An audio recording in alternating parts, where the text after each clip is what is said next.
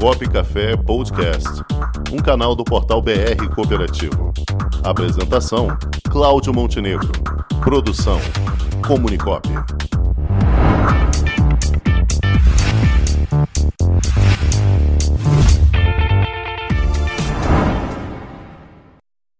Já está aqui com a gente na linha o nosso consultor, professor, o atacante centroavante Mauri Pimentel. Boa tarde, Mauri. Fala aí, Montenegro. Tudo bem, Tudo mestre? bem? Boa tarde, Montenegro. Boa tarde, ouvintes. Tudo bem com vocês? Tudo jóia, mestre, tudo bom. Então, Mauri, o que é que você traz hoje pra gente dentro do- da visão da governança corporativa?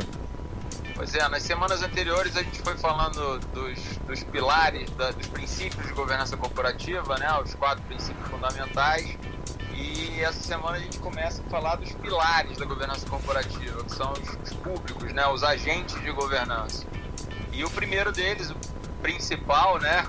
O mais importante, a razão da nossa existência e o proprietário, no caso o cooperado, é, o dono da cooperativa, como primeiro pilar aí de governança corporativa. Muito bem. Como é o posicionamento de um proprietário dentro do processo da governança? Entender, Montenegro, que o proprietário, né, no caso o cooperado, ele é a razão de existência do empreendimento, né? Então sem ele não tem cooperativa, é igual aquela, aquela coisa do goiabada sem queijo, né? Certo. Não fica sem graça, o negócio Aham. não fica bacana. Então cooperativa ela só existe porque existe o cooperado. Então ele nunca pode ser o problema, ele tem que ser parte da solução. Sim, sem dúvida. É, o órgão máximo de, de representação desse cooperado, né, onde ele exerce essa função de dono, é, como todos sabem, a Assembleia Geral, que é o órgão soberano da sociedade, de todas as decisões veiculam a todos, vinculam a todos, ainda que ausentes, né? Então, ainda que o cooperado não participe do processo assemblear, seja uma Assembleia Geral ordinária ou extraordinária, as decisões ali tomadas vinculam a todos. E a esse proprietário, a esse cooperado, deve ser assegurado o direito de definir os objetivos da organização e os rumos que ela vai seguir. Isso significa dizer o seguinte: o papel do proprietário, Montenegro, ele tem que ser um papel protagonista no processo. Né? O papel do cooperado tem que ser um papel protagonista. Os encontros com o cooperado, a relação cooperado-cooperativa, ela não pode acontecer tão somente uma vez por ano duas vezes por ano no momento assemblear para que esse cooperado exerça adequadamente o seu direito de dono, proprietário do empreendimento, para que possa ser garantido a ele o direito real de definir os objetivos da cooperativa, é preciso que ele esteja devidamente inteirado do que está acontecendo. A cooperativa não pode ser para ele uma caixa preta.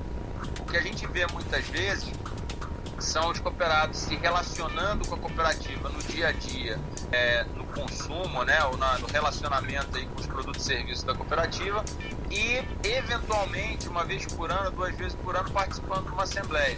Assembleia essa que ele fica, fica sabendo do, do- do- de- tem acesso aos documentos que serão discutidos, muitas vezes no dia da própria assembleia, na hora da realização da assembleia.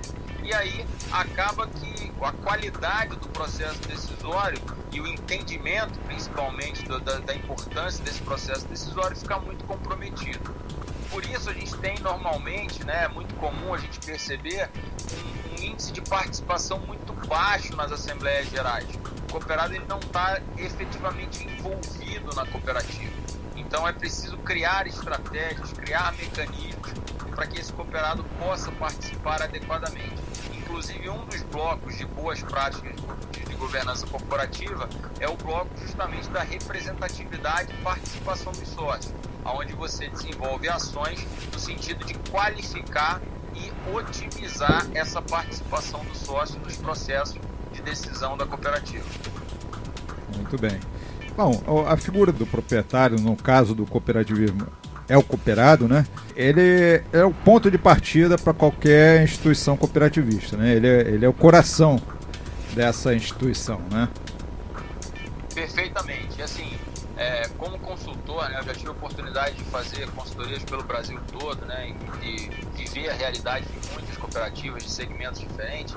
É muito, muito interessante quando a gente chega na cooperativa, começa a fazer aquela análise diagnóstica né, inicial e quando a gente se depara lá com os dirigentes, começa a conversar e perguntar onde é estão os principais problemas, às vezes surge né, aquela questão assim, ah, o nosso problema principal é o cooperado, é o relacionamento com o cooperado, que às vezes é difícil. E aí eu costumo sempre dizer pro pessoal o seguinte, cara, vamos mudar a forma de pensar nisso. Porque se o problema principal da cooperativa é o cooperado, nós temos um problema muito grave, porque ele é a razão de existência do empreendimento. Então ele jamais pode ser o problema, ele tem que fazer parte da solução. Ele tem que ser parte da solução do problema e não a essência do problema, porque senão aí a gente tem uma relação extremamente comprometida dessa cooperativa. E quando esse cooperado se afasta sobremaneira da cooperativa, o risco de perda de identidade da cooperativa é muito grande, porque ela passa a não ter mais o seu cooperado como parte é, é, integrante do processo de decisão. As decisões acabam sendo tomadas por grupos muito pequenos, muitas vezes direcionando essas decisões para os interesses de pequenos grupos, e isso acaba prejudicando demais é, é o desenvolvimento da cooperativa. E aí a gente tem que analisar, quando a gente fala de representatividade e participação desse cooperado, né, para que esse cooperado participe mais ativamente do processo e a gente criar mecanismos para isso, a gente tem que analisar de um tudo, né, inclusive até o próprio grau de homogeneidade desse quadro social. A gente sabe que a gente tem cooperativas com quadro social mais homogêneo, onde você encontra pessoas de características muito parecidas compondo esse quadro social. Por exemplo, uma cooperativa agropecuária formada exclusivamente por produtores de carne, né, por produtores de gado. É, ainda assim, você pode encontrar algumas, alguns fatores diferenciadores com volume. Né? Às vezes tem grandes produtores e pequenos produtores, são grupos diferentes.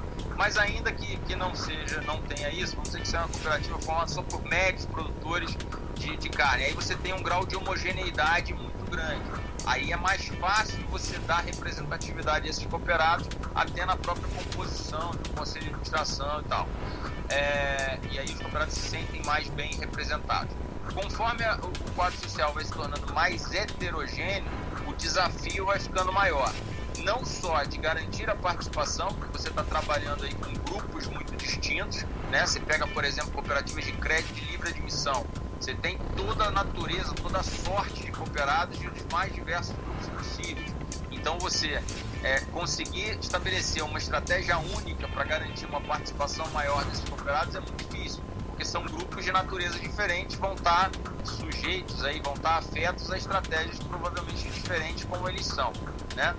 E a própria representatividade desses cooperados nos órgãos de administração acaba também ficando bem complexa, porque se você tem inúmeros grupos ou subgrupos formando aquele quadro social, é preciso que você tente, de alguma maneira, fazer com que essas pessoas se sintam devidamente representadas nos órgãos de administração.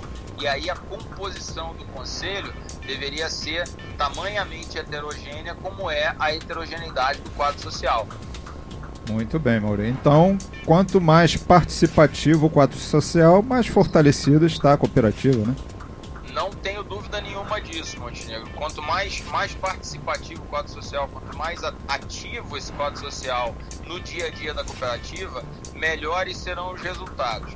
Muitas vezes o que a gente percebe é um nível de participação muito baixo, é, o que de alguma forma causa menos conflito no dia a dia, né? Ou seja, menos reclamações, porque as pessoas estão um pouco inteiradas do que está acontecendo, então se não sabem muito o que está acontecendo, acabam não cobrando tanto, né?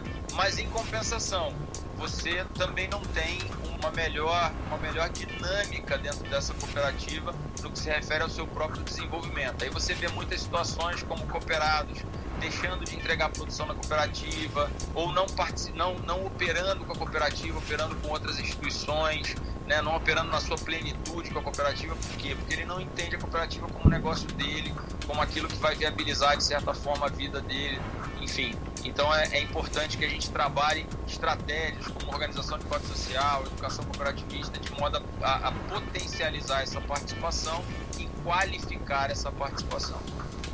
Muito bem, Maurê. Então, vamos ficando por aqui. Na próxima semana vamos dando continuidade agora aos pilares da governança corporativa, né? Então tá ótimo. Beleza, estaremos aí na próxima, na próxima semana falando sobre o segundo pilar, que é o conselho de administração. Né? Então a gente começa com a razão de existência da cooperativa, que é o, o quadro social, né? o proprietário, e agora a reunião de um pequeno grupo de proprietários que é eleito para representar o grande grupo, que nada mais é do que o conselho de administração. Perfeito. Muito obrigado, Mauri, por mais essa participação aqui no programa Cop Café com seu quadro Governança Corporativa. Agradeço. Obrigado, ouvinte. Espero que estejamos aí contribuindo para o bom desenvolvimento da governança nas nossas cooperativas. Com certeza. Um abraço, Mauri. Até a próxima. Falou, até mais. Com o esporte aprendi que cooperar é a grande sacada e que as maiores vitórias vêm quando a gente se une. No cooperativismo também é assim. Mais do que um modelo de negócio, o COP é um jeito diferente de empreender e está espalhado por toda parte do campo à cidade, nos produtos e serviços, facilitando a nossa vida e gerando renda para muita gente. O Guga Kirten e quase 15 milhões de brasileiros já são COP. Vencer você também. Tudo ao seu redor já é. Somos.cop.br